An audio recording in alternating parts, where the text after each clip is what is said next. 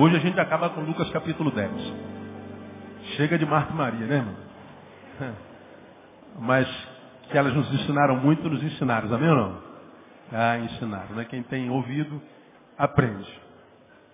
A gente está falando sobre a vida sem perda de tempo, estamos falando isso meses. Depois que nós ministramos a vida sem perda de tempo, muita gente perdendo tempo na vida, só descobre que perdeu depois que envelhece. Olha para trás, descobriu que não é nada, não tem nada, não, não construiu nada, e o que sobra é frustração, decepção, arrependimento. E percebe que há pouca esperança nos dias que lhe sobram. E o resto da vida é um resto de lamúria, de dor, de depressão, de angústia. São dias maus e penosos. E depois que nós falamos meses sobre isso, falamos sobre a vida sem perda de tempo, como recuperar tempo ou não mais perder tempo. Nós aprendemos que nós recuperamos tempo voltando para o que é santo, porque a gente perde tempo quando se afasta do que é santo. E quando a gente começa a, a, a voltar para o que é santo, deixando de ser só um pedaço de carne e de ossos, porque é no que a sociedade tem se transformado, num pedaço de carne andante. Não é um pedaço de carne e músculos que envolvem ossos e ligamentos que estão por aí perambulando sem saber por que nasceram, para que nasceram e qual é a razão da sua própria vida. E são pessoas cuja vida está limitada à altura que tem. O único prazer que tem na vida se limita ao corpo. Não é, é, tirou o prazer do corpo, não há razão nenhuma. Então ele, ele tem um prazerzinho desse tamaninho, ele não consegue transcender o corpo, ir além, ele não consegue caminhar no abstrato, no sobrenatural, no, no supra-humano, no, no, no, no, que, é, no que não é, não, é palpável, ele não consegue se alegrar com a alegria do outro, celebrar a natureza, a, a, os animais, ele não consegue celebrar a vida de poder pisar no chão, de, de, de tirar alegria mesmo quando está duro, quando está no contraditório, ele não consegue transcender. Ele é refém do seu próprio corpo. Ele se carnificou. É um pedaço de carne que anda. E um pedaço de carne que anda não tem sentido para existir. E essa vida sem sentido é uma vida muito dolorosa. E essa vida sem sentido é um pneu furado. Para que serve um pneu furado, né? E a gente vai transformando-se nesse pneu furado, isso é, ao longo dos anos da vida, né? Como se um prego entrasse no pneu e a gente não descobre que está furado. Ele vai esvaziando devagarinho, devagarinho, devagarinho. E a gente vai a vida vai fugindo de nós como um pneuzinho furado com arzinho bem devagarinho. A gente vai murchando, a gente murcha quando chega na maturidade, né? Aos 30, 30 e pouco. Como eu falei, a maturidade nada mais é do que aquilo que nos põe de cara com a realidade. Porque na maturidade a gente já não tem mais os mesmos desejos da juventude. Nossos, nossos prazeres mudam. Aquilo pelo que a gente morria, largou família, largou emprego, largou Deus. Para curtir a vida já não gera mais sabor, perdeu a graça né? porque não há nada que gera sabor a vida inteira. A gente tem que trocar. E aí a juventude passou, a gente desperdiçou vida só no, no, no, no blá blá blá. A maturidade chega, nos põe diante do espelho e diz assim, e aí mané, tu é o que agora? Vai fazer o que agora que você está maduro, virou adulto? Não dá para viver como menininho, menininha, jovenzinho, jovenzinho. Gosta do que é? Aproveitou bem a vida, transformou-se no quê? E aí, quando a gente não se transforma no que a gente tem orgulho, a vida fica pesada. Aí talvez a gente entenda por que, que a vida está como está. Uma vida que é produção de maldade, de perversão, de, de, de corrupção, de, de malignidade, de maldade pela maldade. Estava vendo essa semana uma reportagem, não sei qual televisão, a, a nova moda dos jovens. Ai, meu Deus.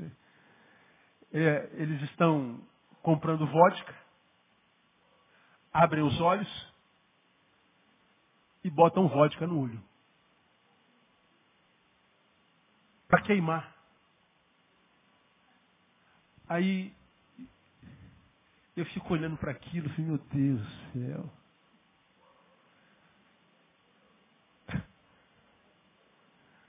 Aí a única coisa que eu peço, irmão, é que Deus livre minhas filhas.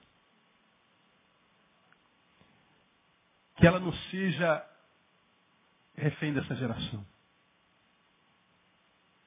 Uma geração que sabe que o crack mata, mas mergulha no crack de cabeça. Ah, mas a gente não entende por quê. Viver para quê? Eu sei que o crack mata. Entro no crack, quero morrer. Por que, que quero morrer? Porque não tem razão para viver. Minha vida, qual o sentido da minha vida? Não tem. Eu não mereço, não fiz por onde merecer a vida abundante. Então tem que morrer. E a gente vê essa epidemia de crack, de perversidade. Você viu essa semana na, no jornal, um, um, um travesti foi ser atendido com seu parceiro no hospital, aí demoraram a atender, você viu o que ele fez? Ele tirou sangue dele, ele é aidético, espetou na enfermeira e no médico. Aí você fala, meu Deus, é simples, sua vida não vale nada. Esperto mesmo. Você não vale nada. Por que, que você não vale nada? Eu não valho nada. A vida para mim não é importante. Aí a gente vê esse estado de morte. O espírito de morte rege esse tempo. Porque a gente desperdiçou vida. Né? E a possibilidade de melhora é muito remota. Para mim, a capacitação do espírito me é capacitação para remar contra essa maré, ou seja, não ser vítima da minha geração. Porque a possibilidade de ver essa geração mudando é remota. Porque a vida perdeu sentido. Viver para quê? Né? Perdeu sentido. Então, nós falamos que para que a gente não perca tempo na vida, a gente tem que transcender a carne. A gente não pode ser só um pedaço de carne. Temos que valorizar a espiritualidade para que o nosso prazer não se restrinja a 1,85m. O prazer possa vir de outros cantos, de outros lugares, de outras realizações, transcendendo a essa geografia medíocre que nós temos. Né? Ir além, isso é espiritualidade.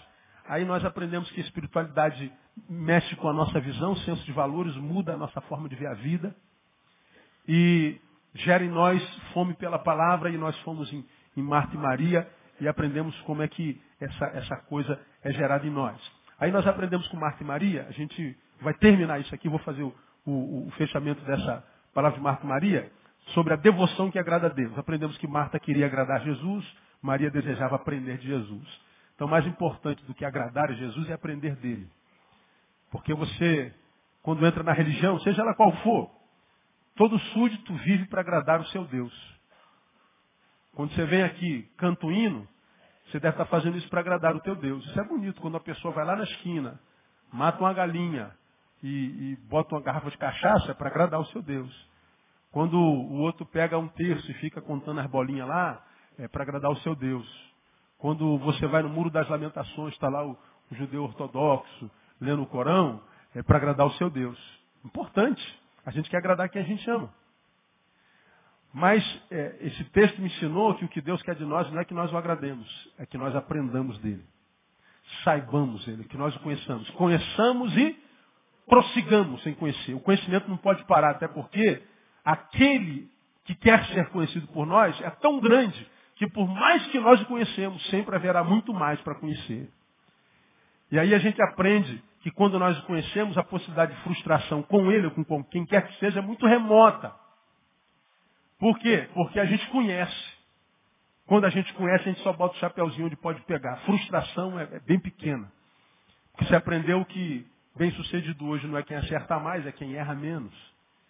Então, quando a gente erra menos, a gente se frustra menos. Quando se frustra menos, sonha mais. Quando sonha mais, tem realidade agradável cada vez em maior proporção. Então, nesse tópico nós citamos aquele texto. É, Vinde a mim todos vós que estáis cansados e oprimidos, e eu vos aliviarei. Aí a gente só lê esse versículo. Diz assim, pastor, então isso é comigo. Estou cansado, sobrecarregado, oprimido. Jesus está me convidando? Tá. Ele vai me aliviar? Vai. Aí eu venho para Jesus. Eu continuo sobrecarregado, abatido, desgraçado, querendo morrer. Ah, Jesus mentiu. Não, calma, você não esperou ele molhar o bico? Vinde a mim todos vós que estáis cansados, oprimidos, e eu vos aliviarei. Aí continua. Tomai sobre vós os meus jugos e aprendei de mim. Aí você vem, então. Não, filho, não é assim não. Tem que aprender de mim. Você tem que estreitar relacionamento, você tem que me conhecer. Então a verdadeira santidade não é agradar a Deus, é conhecer dele. Porque eu não sei nem como é que eu posso agradar a Deus, cara. Porque aqui, é, é aqui eu sou Deusão, sou ungidão, né, meu? Pô, pastor, nenhuma bênção, é legal. Mas será que eu sou isso tudo quando eu estou sozinho com meus pensamentos? Será que eu, eu, sou só, eu sou isso tudo mesmo quando eu estou só eu e eu, e vocês não estão me vendo? Com os meus desejos? Com a minha sexualidade? Você é isso tudo mesmo que todo mundo pensa que você é? A gente sabe que Deus não se relaciona com esse ser que a gente é quando tem alguém olhando para nós, ele se relaciona com aquele ser que a gente é quando tem ninguém olhando para nós. Então, como que eu posso impressionar um cara que sabe tudo a meu respeito? Que conhece os intentos da minha alma, os recônditos do meu ser, aquele para quem não há nada escondido. Como é que eu posso agradar um cara, um homem desse? É complicado. Então agradar a Deus não é tão simples assim. Agora, conhecê-lo é mais simples. Então, meu irmão, a fé não é burra. A fé é racional. Tem que ter entendimento. Marta queria fazer coisas para Jesus. Maria queria aproveitar a presença dele. Aprendemos até porque não há nada que eu possa fazer para Jesus que ele já precise. Ele não tem carência de nada. Marta queria causar boa impressão em Jesus. Maria estava impressionada com Jesus. Nós aprendemos o que, que impressiona Jesus. Não é o que eu faço. Falamos isso meses. Ah, Marta priorizava obrigação, Maria devoção. Marta dava prioridade à parte boa, Maria a melhor parte. Aí terminamos. A devoção que agrada a Deus. Disso tudo, nós queremos compartilhar com vocês algumas conclusões.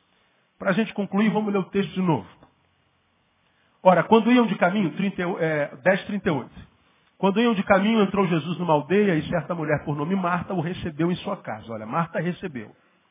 Marta tinha uma irmã chamada Maria, qual sentando-se aos pés do Senhor ouvia a palavra. Então Marta recebe Jesus, Jesus entra, vai para o sofá, a irmã dela vai para o pé de Jesus e senta. Marta não. Marta, porém, andava preocupada com muito serviço e aproximando-se disse, Senhor, não se te dá que minha irmã me tenha deixado servir sozinha? Dize-lhe, pois, que me ajude. Respondeu-lhe o Senhor, Marta, Marta, estás ansiosa e perturbada com muitas coisas. Entretanto, poucas coisas são necessárias. Ou mesmo uma só. E Maria escolheu a boa parte, a qual não lhe será tirada. Então a gente vê, a gente recebe Jesus, uma vai para a cozinha preparar alguma coisa para ele, para servi-lo, para agradá-lo, para impressioná-lo. A outra vai, senta no pé dele e fica trocando ideia. Essa aqui está trabalhando para impressionar Jesus, mas ela se impressiona com a preguiça da irmã.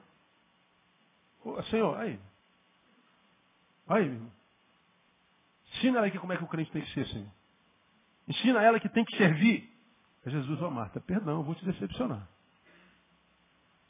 Você está fazendo muita coisa, poucas são necessárias. Ele escolheu a melhor parte. Eu não fazia nada? Não, não, está nos meus pés. Aí a gente aprendeu isso tudo que nós aprendemos aqui. Agora, diante de tudo que a gente aprendeu, para a gente terminar esse tópico, o estudo continua, que conclusão a gente tira aqui para a nossa vida, para a gente encerrar o tópico? Duas coisas. Primeira, Há tempo de servir e há tempo de ouvir. Repita comigo, há tempo de servir e há tempo de ouvir. Essas coisas são distintas. Com tudo isso eu não estou dizendo que a gente não deve servir ao Senhor, deve. Só que a gente aprende na palavra que a gente serve o Senhor não é vindo para a igreja só, a gente serve ao Senhor quando serve o próximo. Quando fizerdes a qualquer um desses meus pequeninos, a mim fazeres.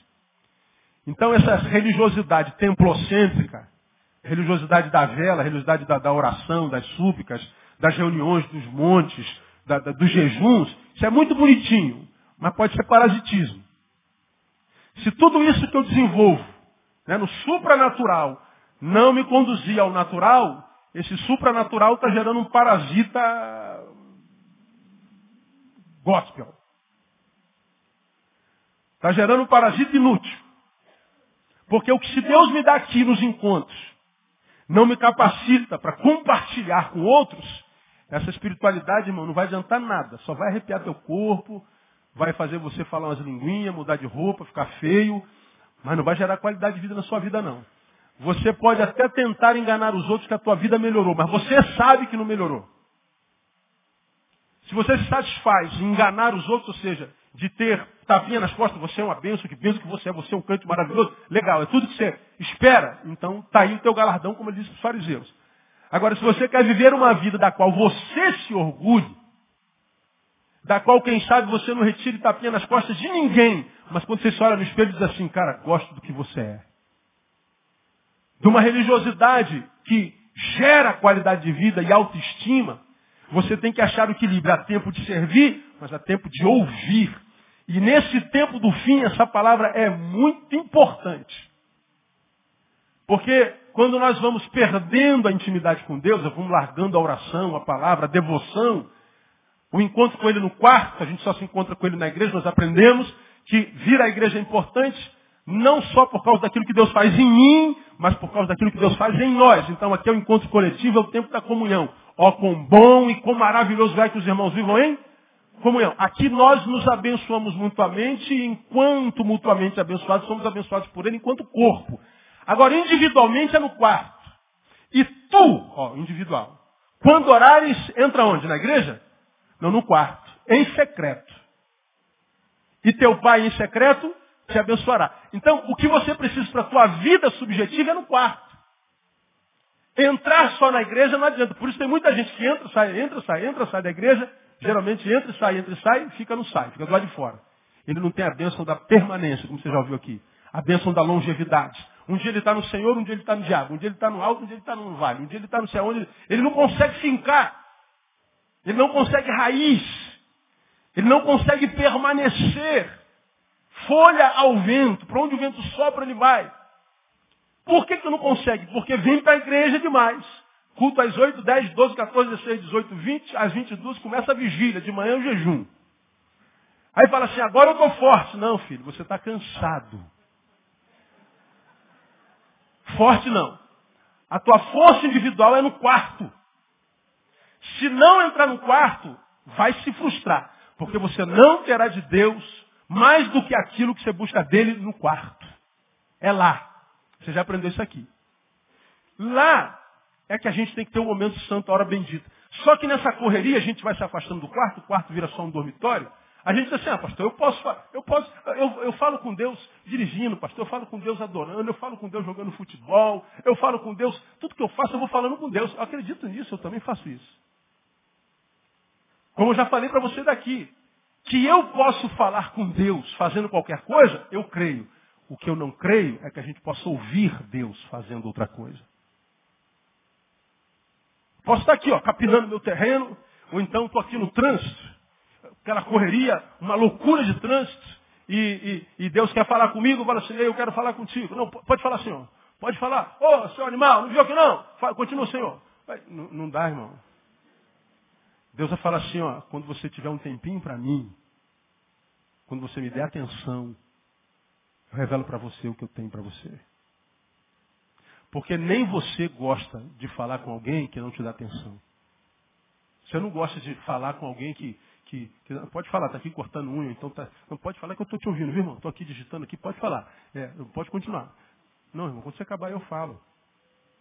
Agora a gente acha que Deus é, recebe o resto da gente. Deus não é mendigo não, irmão. Ou a gente dá o melhor para Deus, ou Deus não recebe nada. Então eu preciso parar para ouvir. Faça, fale com Deus fazendo o que você estiver fazendo. Pode falar, pode falar que ele ouve. Porque quando você fala de coração, Deus para tudo para te ouvir. Abra tua voz com sinceridade de coração, que Deus para tudo para ouvir você. Agora, só não, só não espere que ele responda ao teu monólogo. Porque quer que seja um diálogo, quer que seja relação, para. Não perca a capacidade de ouvir. Porque se a gente não ouve, irmão, a gente fica vazio. Né? Eu posso falar com Deus fazendo um monte de coisa, mas dificilmente eu vou ouvi-lo fazendo a mesma coisa. Então, não perca a sua capacidade de ouvir.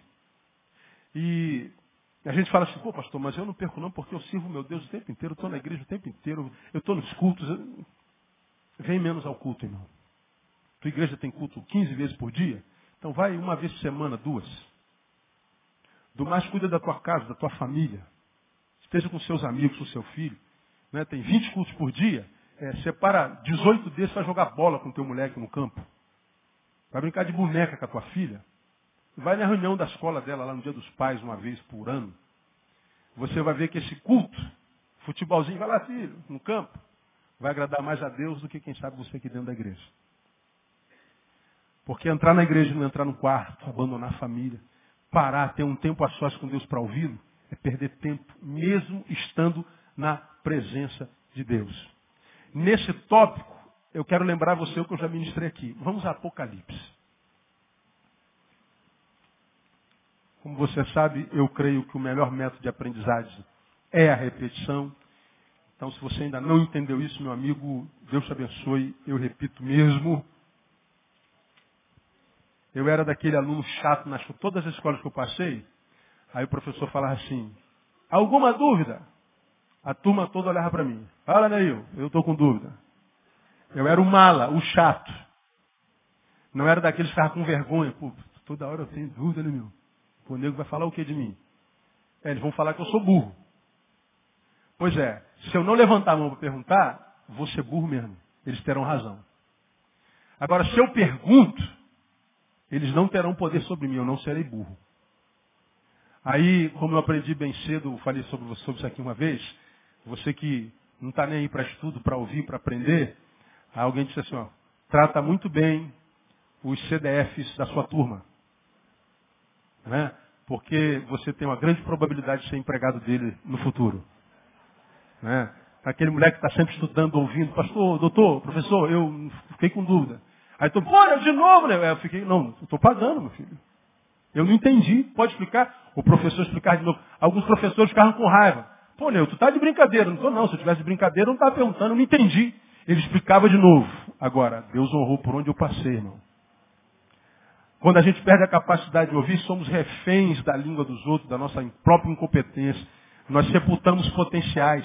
Temos potencial para ser desenvolvido, mas Deus nos ajuda a desenvolver, porque a gente não para para ouvir.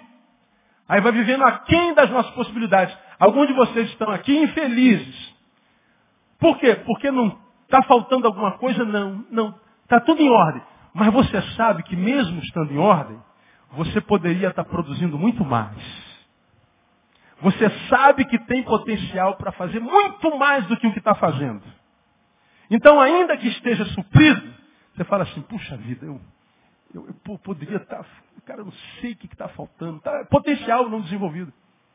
Estados Unidos, ano passado, em 2008, encontrei com um cara que era, era, era, ele era formado em física quântica nuclear e tinha doutorado em física quântica nuclear nos Estados Unidos há 16 anos em depressão, depois de uma mensagem minha, me procurou chorando compulsivamente.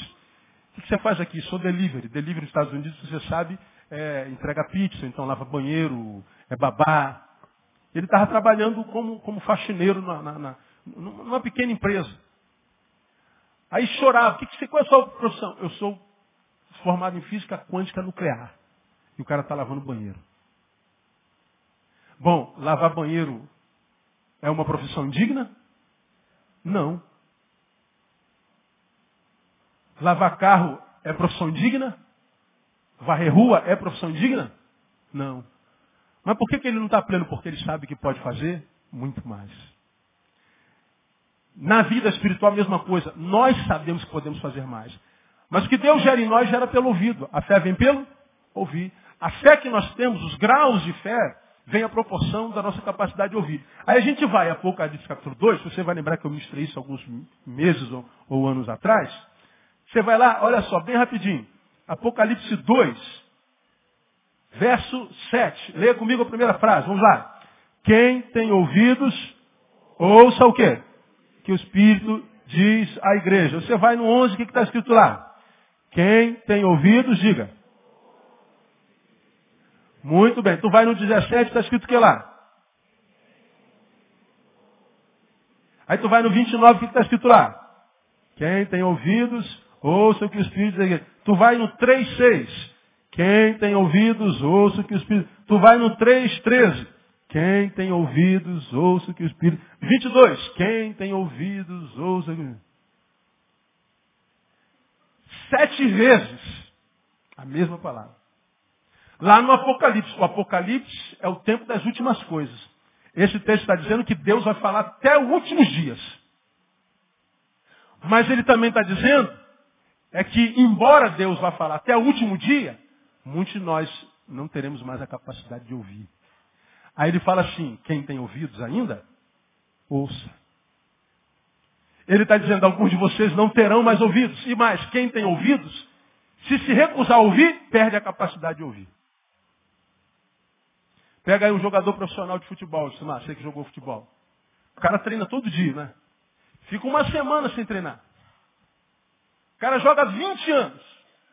Fica uma semana, joga a bola nele, a bola bate e volta. O cara perde a, a intimidade, não é verdade? Se a gente não exercita o ouvir, a gente perde a capacidade de ouvir. Você pode ser o melhor profissional em determinada. Para de praticar um pouco que você faz há 20 anos. Você vai ver que você perde a destreza. Você perde habilidade. Esse texto está dizendo, no Apocalipse, portanto, últimos, últimos tempos, Deus vai falar até o final. Agora, se nós vamos continuar ouvindo ou não, é isso que ele está dizendo que talvez não. Então, quando eu falo que é tempo de servir, vamos fazer para Deus, vamos fazer para o próximo, vamos ser último, vamos ser solidários, vamos trabalhar, vamos eh, morrer de tanto cansaço, vamos trabalhar de manhã até a noite, vamos. Mas não permita que essas tua, tuas multitarefas roubem de você a capacidade de se assentar na quietude e permitindo que Deus fale contigo. Não se satisfaça só com o que sai da boca de outrem, como por exemplo da minha para você. Pode até te fazer muito bem, mas não se satisfaça com isso. Não se alimente só quarta e domingo. Deixa é, no teu dia um tempo que seja um tempo no teu almoço, um tempo de reflexão, um tempo de meditação, desenvolvendo a capacidade de ouvir. Porque se a gente perde a capacidade de ouvir, veja, a, a, uma consequência, já falei sobre isso aqui. O que, que acontece quando a gente perde a capacidade de ouvir? Bom, é, é uma relação. Nós somos a noiva, ele é o noivo. Então, se eu perco a capacidade de ouvir o meu noivo, o diálogo era interrompido. Quando o diálogo, o diálogo acaba, o fim do diálogo, como você já aprendeu, é a guerra. Qualquer guerra que você testemunhar, seja entre dois vizinhos, patrão empregado, é, pastor e ovelha, ovelha ovelha, nação contra nação, família contra família. O que é essa guerra? É a comprovação cabal de que o diálogo foi interrompido. Porque enquanto há diálogo, não há guerra. Enquanto há diálogo, a paz está estabelecida. A paz foge quando o diálogo termina. Quando é que o diálogo termina? Quando alguém perde a capacidade de ouvir. É quando a orelha já não serve para mais nada. É só um adorno para carregar brinco. Mas não tem função. Então, há tanta gente em guerra com a vida, cara, em guerra com Deus, em guerra com todo mundo, em guerra consigo mesmo. Está sempre em estado beligerante, sempre insatisfeito, sempre, sempre em luta contra alguma coisa. Então a, a, a paz não se estabelece no cronos dele, na geografia dele, na história dele. Meu Deus, cadê a paz? A, a guerra é o fim do diálogo. Talvez tenha sido o fim do teu diálogo com Deus. Deus falou, falou, falou, você não ouviu. Deus para de falar. Por isso, também Isaías diz, buscai ao Senhor o quê? Enquanto está perto. Invocai o quê? Enquanto está perto. Buscar o Senhor enquanto se pode achar. Está dizendo, há um tempo em que eu busco e não acho mais. Há um tempo que eu tento achá-lo, mas tá, tá, estamos tão longe, vamos nos distanciando tanto. A gente vai abrindo mão da devoção, a gente vai se afastando do altar, se afastando do altar, se afastando do altar. Daqui a pouco a gente está tão longe que a gente está perdido, como diria Fernanda Brum, na casa do Pai. A gente está na igreja, sabe que a casa de Deus é do meu Pai, mas eu não me sinto bem aqui. Me sinto bem lá. Lá onde? Qualquer lugar que não seja perto da presença de Deus. Porque nós somos seres sociáveis, nos adequamos a qualquer circunstância. Agora, o que, o que muitas vezes eu não consigo entender, é como que alguns crentes que experimentaram da graça de Deus foram usados por Ele, passaram pela conversão, foram batizados no Espírito, foram usados por Deus como canal, percebem que o sabor pelas coisas espirituais estão fenecendo, e ainda assim não luta contra essa ausência de apetite. Luta, não luta contra essa, essa, essa diminuição do apetite pela devoção. Quer dizer que, é, é, porque eu estou é, curtindo a minha vida, eu vou perder a capacidade de fome. Não. Eu posso curtir a minha vida, eu posso, posso ter prazeres com amigos, eu posso, posso, posso ser um ser sociável, curtir minha geração dentro dos meus, dos meus limites, sem abandonar o principal. Eu posso, eu posso viver a minha vida e, e, e, e dar sabor a ela sem abandonar o principal, que é a palavra de Deus, sem perder a capacidade de ouvi-lo. Eu, eu, como preguei aqui nas últimas quartas-feiras, Maria disse que é, Maria estava impressionada com Jesus e Marta queria causar uma boa impressão. Marta queria fazer coisas para Jesus, Maria queria aproveitar a presença de Jesus. Eu falei, nem sempre a gente sente a presença de Jesus, não é? A gente queria muito acordar de manhã já sentindo um arrepio do Espírito. Oh, meu Deus, esse quarto está cheio da glória de Deus. Mas não é assim que acontece. Eu queria toda vez que orar, ver um pratinho cair, um vento andar. Queria ver, sei lá, um sinal do céu. Mas tem dia que eu oro não acontece absolutamente nada. Eu saio do quarto e será que, será que passou do teto, meu Deus, hoje? Porque hoje está gelado aqui o negócio, não rolou nem um olhinho, nada. Acontece contigo, não? Aí tem a sensação que Deus não ouviu nada, que eu não senti nada, não rolou nada. Falei, mas amanhã vai ser diferente, amanhã vai rolar uma hora aqui nesse gabinete. E eu vou pro joelho, meu irmão. E agora vai, Senhor. Botar uma música de adoração aqui. Sua presença é real. E começo a clamar e nada. Não rola nada. Eu falei, Deus, ó, tu tá ouvindo, né, pai? Ele tá. Ele está ali, mesmo que a gente não sinta, porque ele disse que estaria. Eis que estou convosco então a gente não precisa sentir a presença dele. Mas que sentir a presença dele é bom, é, não é verdade? Mas a gente não sente todo dia. Tem vezes que a gente está passando no deserto, é um mês de deserto, cara, um ano de deserto, não sente nada. A gente pede um sinal, nada. Fala, Deus não fala. Sei lá, um ventinho, Senhor, nada. Um calorzinho, nada, é gelo. Tu fica apavorado, Deus abandonou. Não, não abandonou não. Abandonou não. Deus, quando permite a gente passar no deserto, é porque esse deserto tem alguma coisa que eu preciso aprender. E se eu entender que, sentindo a presença de Deus ou não, Deus é Deus, Ele está comigo, a Sua palavra é verdadeira, eu vou passar pelo deserto sem sentir a presença dEle, crendo na promessa dEle de que Ele está comigo todos os dias, aquele deserto vai ser uma escola para mim e eu vou sair do lado de lá melhor. Agora, quando eu fico muito tempo sem sentir a presença dEle, sem ouvir nada dEle, eu falo assim, meu Deus, será que o problema está no meu ouvido? Será que sou eu? Será que eu estou ocupado demais? Será que eu estou muito tempo na igreja atendendo muita gente? Será que eu estou muito envolvido com o ministério ao ponto de não ter tempo para ti? Com, com a tua obra eu estou envolvido, mas e com Deus da obra? Às vezes nem sempre, né? A gente enche de atividade querendo agradar a Deus. Deus diz assim, filho, ei filho, oh, diminui aí essa tentativa de me agradar, de fazer, esteja. Cancela esse culto aí, agora só nós dois. Não, senhor, tem, tem culto para pregar, tem conferência para fazer, tem aula para dar. Não, não, cancela um pouquinho, dá um tempinho aí. A gente quer ser abençoado por Deus, mas a gente não para. Deus está com a mão assim sobre nós, esperando a gente parar para liberar a bênção. Eu, oh, meu Deus, estou querendo te abençoar e não consigo. Para, meu filho. Aí, de repente, você cai, adoece, entra em depressão. Aí ele te abençoa. Aí você vai esperar adoecer Vai esperar cair na cova do leão? Vai esperar ir para o buraco para Deus te abençoar? Para antes. Dá um tempo para ele. Ouça, porque ele está dizendo, ele vai falar até o final. Ele vai ministrar até o final. Agora, se a gente vai conseguir ouvir, que a palavra está duvidando. E quando a gente perde a capacidade de ouvir, o que sobra é guerra. Então, de repente, você está em guerra com a vida, guerra com o mundo, guerra com o marido, guerra com o filho, guerra com todo mundo. Caraca, todo mundo olha para você e te acerta. Cara, não é possível, você está em guerra com o universo. Pô, o universo está conspirando contra mim. Não, o universo você não está com essa bola toda, não. O, universo não pensa em você só, não, meu. O universo está conspirando contra mim. Não, o universo nem sabe da tua existência, cara. É você que está jogando na vida alguma coisa, enquanto semente, que a vida está te devolvendo. Agora, se a gente para para ouvir, há tempo de fazer, é tempo de ouvir. Para a gente terminar, segundo, é importante revisarmos nossas prioridades. Duas perguntas para você. Quando você sonha, sonhando com a vida, em que lugar aparecem suas ambições espirituais? Você está aqui ó, pensando, namoro, casa, profissão, é, carro. Sei lá. Teus sonhos. Onde é que você quer chegar? Quando você sonha, faz uma lista de sonhos. As ambições espirituais estão aonde? Tem algum lugar ali?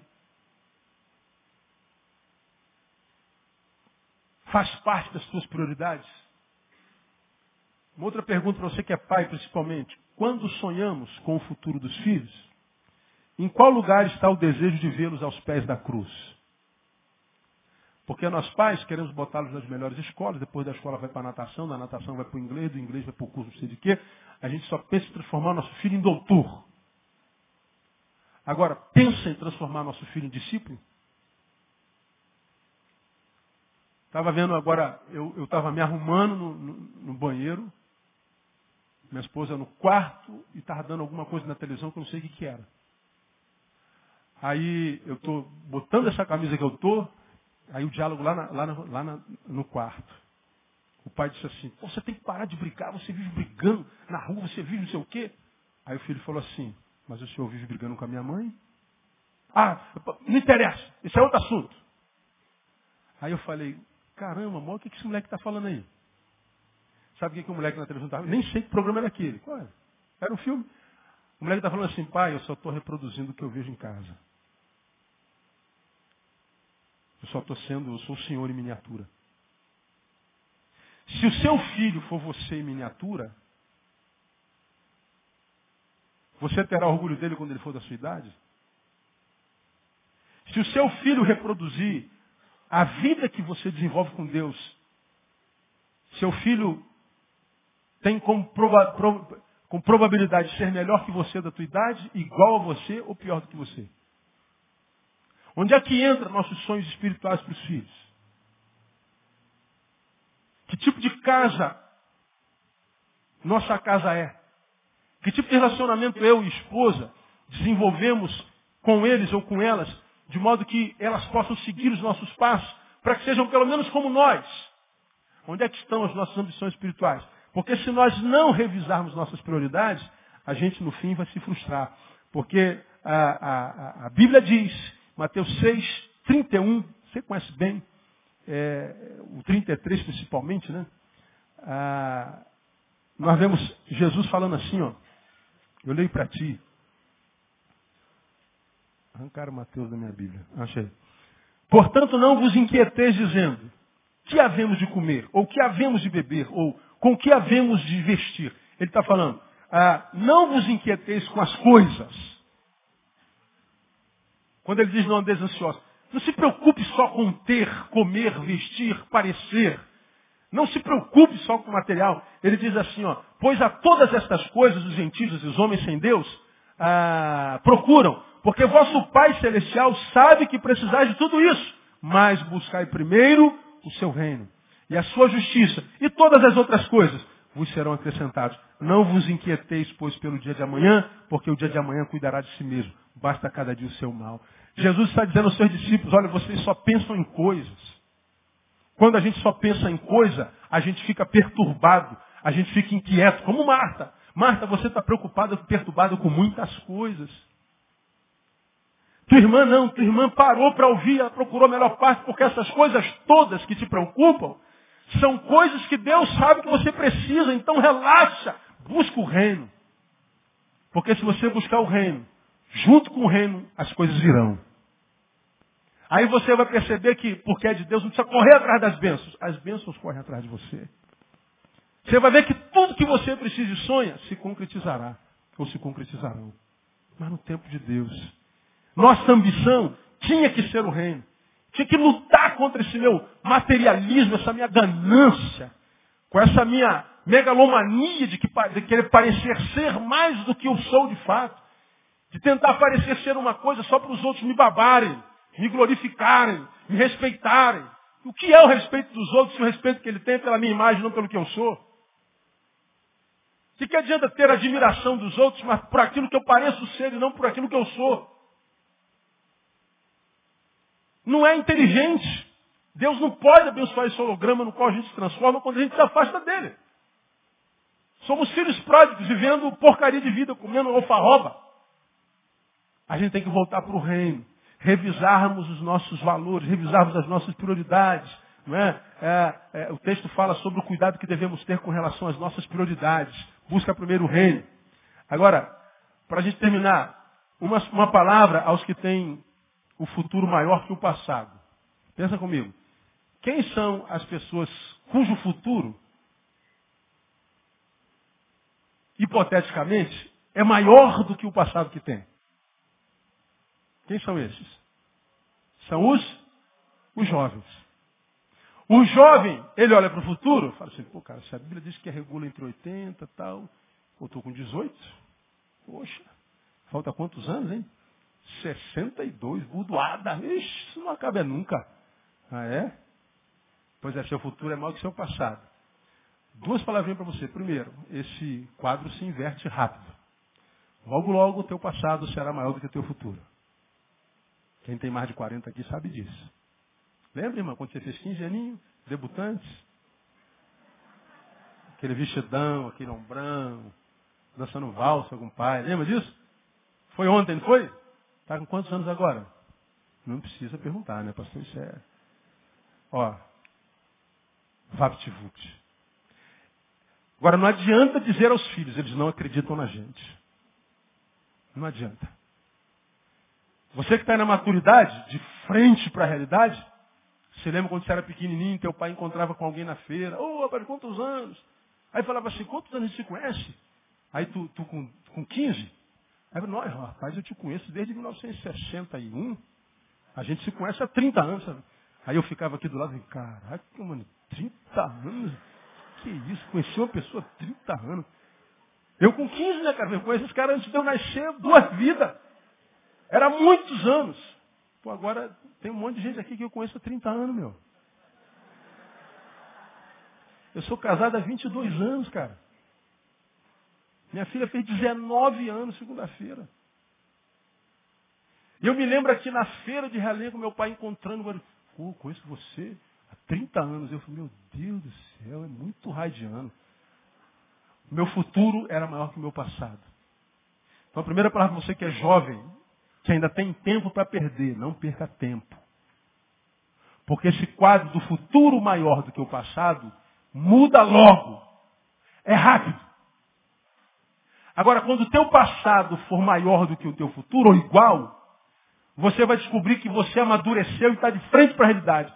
Quando você olhar para trás e descobrir que o teu passado é do tamanho do teu futuro, em hipótese, porque pode não ter futuro nenhum, mas em hipótese, quando você descobrir que o teu passado é maior do que o teu futuro, teu futuro dependerá do que você olhar no teu passado.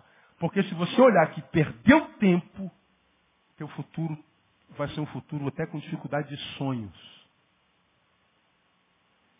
E eu acho que ouvir isso hoje é um ato de inteligência. Então, essa palavra é para você. E qual é a palavra? Eclesiastes capítulo 11. Terminamos.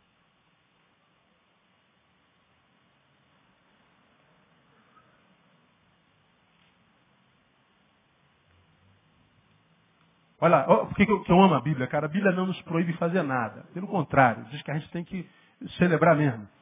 Eclesiastes 11, 9. Alegra-te mancebo na tua mocidade, anime-te o teu coração nos dias da tua mocidade, anda pelos caminhos do teu coração, pela vista dos teus olhos. Libera geral. É o que a Bíblia está dizendo aí. Solta a franga mesmo, bota para quebrar. Rebenta a boca, quebra tudo. É isso é o que está dizendo aqui. Mas o texto diz assim: sabe, porém, que por todas estas coisas Deus te trará, trará juízo. Ele está dizendo, ó, quebra tudo, mas saiba, você vai dar conta de tudo que quebrou. A vida vai te cobrar tudo. Está dizendo aqui, você é livre. Mas cuidado com o que você faz com a tua liberdade. Porque você vai colher exatamente o que plantou. É o que o texto está dizendo. Porque hoje quem está ferrado fala assim, ah, eu arrebento mesmo porque eu não tive oportunidade, nós não teve oportunidade, né? a burguesia não deu oportunidade para nós, então nós quebra tudo, mano. Entendeu, senhor? Somos revoltados. Pois é, tem um monte de gente que saiu do mesmo lugar dele e está vivendo honradamente. Foi criado na mesma rua, está vivendo dignamente. Saiu da mesma mãe, do mesmo pai, está vivendo dignamente. E tem gente que está lá do outro lado, tem tudo. Fez 18 anos, ganhou um carro zero importado e um apartamento no mesmo prédio da mãe. Estudou nas melhores universidades e fez pós-graduação nos Estados Unidos. Está vivendo a mesma desgraça de vida. Mostra para mim que eu não preciso ser referência, ou refém da minha circunstância. No Espírito, em Deus, nós estamos capacitados, irmãos, para transcender qualquer circunstância. Ah, mas pastor, na minha família todos os casamentos deram errado. O problema é deles. O teu vai dar certo, se você quiser que dê certo. Ah, na minha, família, na minha família tem uma maldição. Não, Jesus quebrou essa maldição, irmão. Ah, mas todo mundo, o problema é deles. Depende da gente. Aí esse texto está dizendo, olha, quebra geral, meu filho. Mas ó, se você puder não quebrar, não quebre. Porque você pode precisar disso amanhã. A vida vai te trazer juízo. Diz mais, lembra-te do teu Criador nos dias da tua mocidade, antes que venham os maus dias, dos quais tu venhas dizer, não tenho nele contentamento. Sabe o que, que ele está dizendo? Juventude sem Deus, velhice sem sentido. Agora, qual é a mensagem dessa geração? O negócio de religião é para velho. O negócio de espiritualidade é para coroa. Ah, pastor, quando eu tiver com 70 anos eu vou. Quando eu acabar a faculdade, quando eu me formar. Isso é para velho. Pois é. Olha para a tua geração. Olha aí. Dá pena. Quanta gente bonita, quanta mulher gostosa, quanto homem sarado, quanta gente maravilhosa, quanta gente frustrada triste, vazia, sem sentido, sem razão de viver. Tudo que tem é um corpo.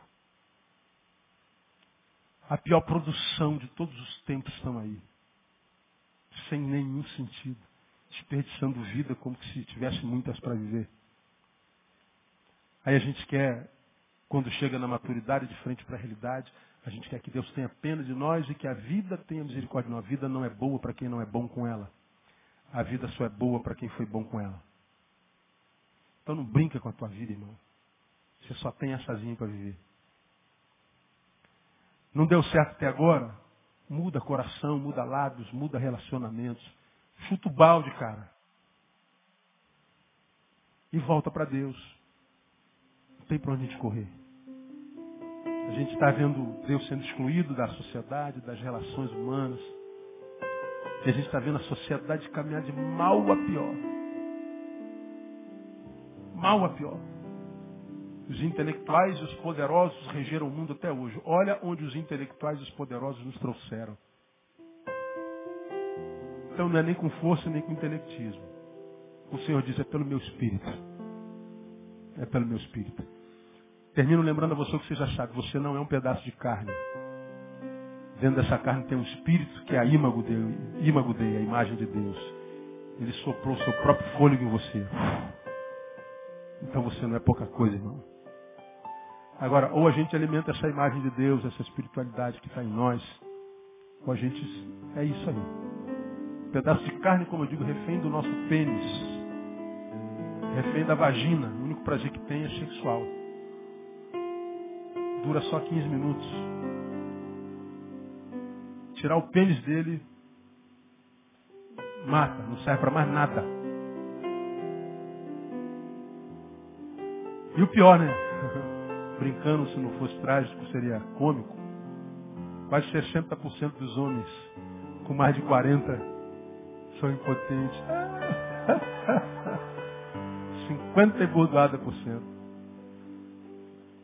Ou tem ejaculação precoce. Imagina, brother. Hoje você ainda tem um pênis, imagina. Quando chegar aos 40 não tiver mais. Agora você já viu algum homem falar assim, ô pô brother, rapaziada, aí, dá uma bola aí que eu estou com ejaculação precoce. Ninguém conversa sobre isso. Ninguém diz assim, eu estou impotente. Você só vê dizendo, ah, comi cinco hoje. Fim de semana, peguei dez, conversa fiada. Pergunta a esposa dele, pergunta o marido dele. Aí os crentes ficam tudo escandalizados. Tudo nessa faixa do 60%.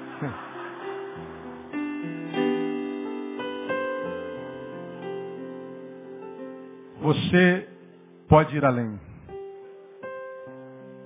Você pode ser feliz. E mais, tem direito a ser feliz. Jesus conquistou a tua felicidade na cruz. Mas a felicidade é para ser humano não para um pedaço de carne. Se você é um pedaço de carne, viva como se fosse um pedaço de carne. Teu prazer está no estômago, está no teu corpo. Vai ser refém da sociedade que eu digo é tão pobre, tão pobre, que tudo que tem é dinheiro. Nada mais. Dinheiro compra casa, mas não compra o lar. Compra o conforto, mas não compra o sono. Compra o conforto, mas não compra paz. Compra a mulher, mas não compra o amor dela.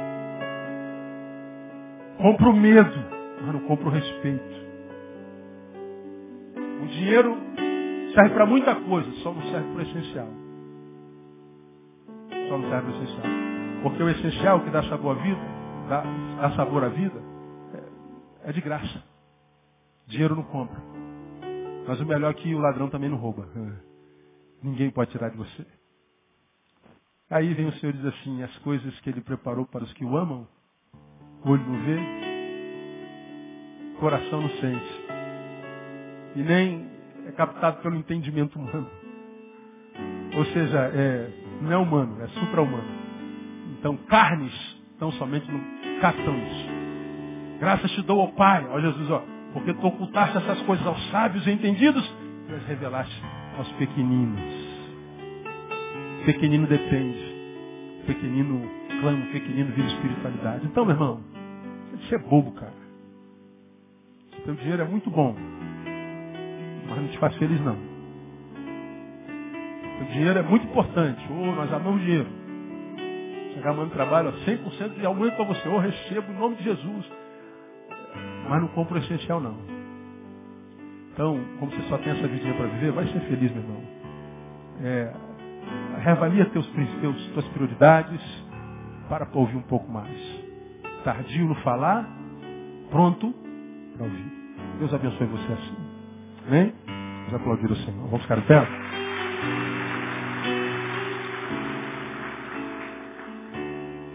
Aleluia.